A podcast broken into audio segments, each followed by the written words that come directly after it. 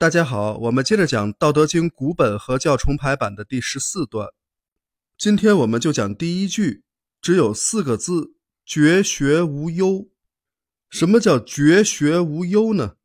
这个绝学意思就是杜绝学问。这里的绝是杜绝的意思，绝是个动词，而不是像绝妙这样的形容词。有人以为这个绝学指的是绝妙的学问。造诣独到的学问，那么这个绝妙的学问怎么就能无忧呢？再好的学问也解决不了人的忧虑啊！否则学历高的人就不会得抑郁症了。所以这个绝学无忧，实际上指的是杜绝学问则没有忧虑，而且不是杜绝所有的学问，那肯定也是片面的。应该说是杜绝无益的学问则没有忧虑。这是绝学无忧的真正含义。为什么这么说呢？因为老子在《道德经》中讲过很多次无知、觉知，还有在本段中提到的绝学，这是贯穿于《道德经》始终的理念。而本段的这个绝学无忧，应该是老子在《道德经》中首次提出这类的概念。既然是首次提出，就要说明它的好处。它的好处就是。绝学之后可以没有忧虑，这是一个让普通人难以接受的概念，却是修道的关键法门，也是超凡入圣的基本功。那么绝学无忧的道理是什么呢？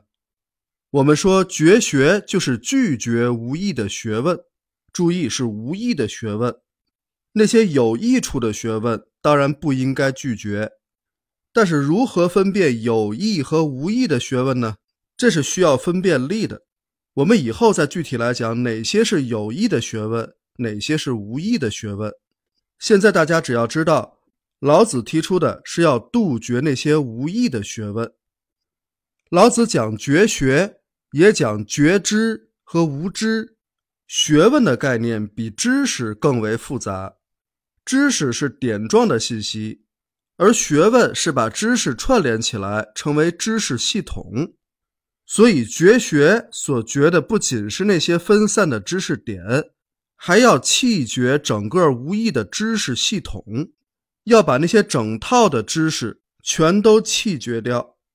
弃绝这些整套的知识系统的原因，其实就是为了清理垃圾，清理掉堆积在人的头脑中的垃圾知识系统。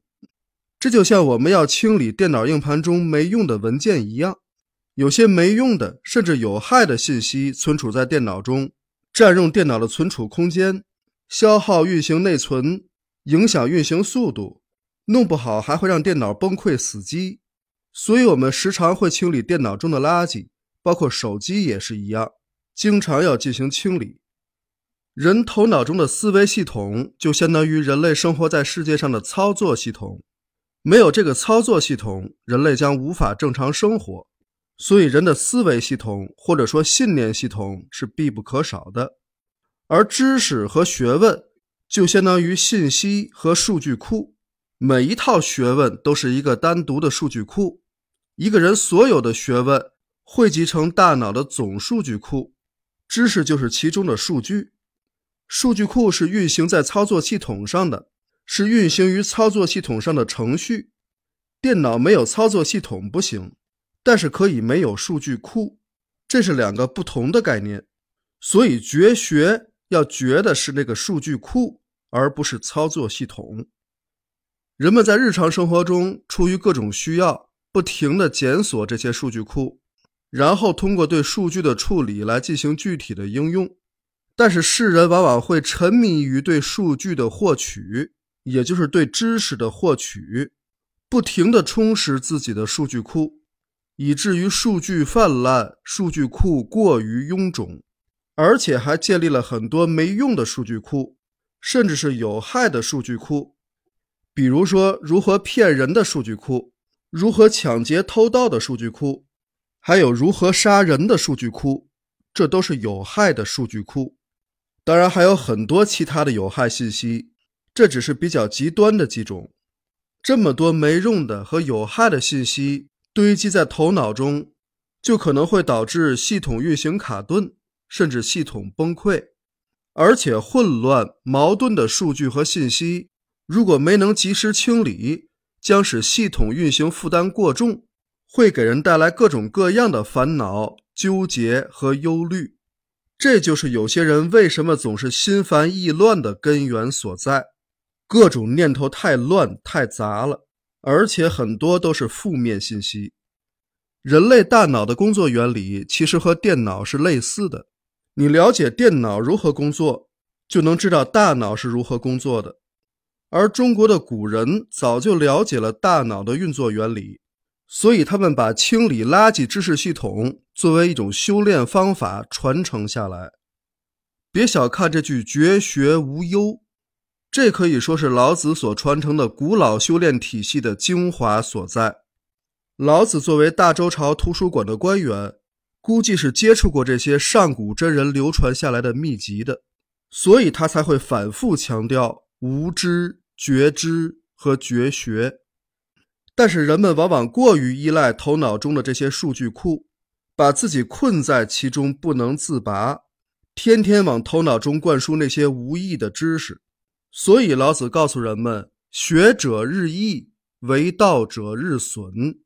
求学之人总是往头脑里灌输无益的知识，而修道之人恰恰相反，是要清理掉那些无益的知识，杜绝那些无益的知识，让它损之又损，以致无为也。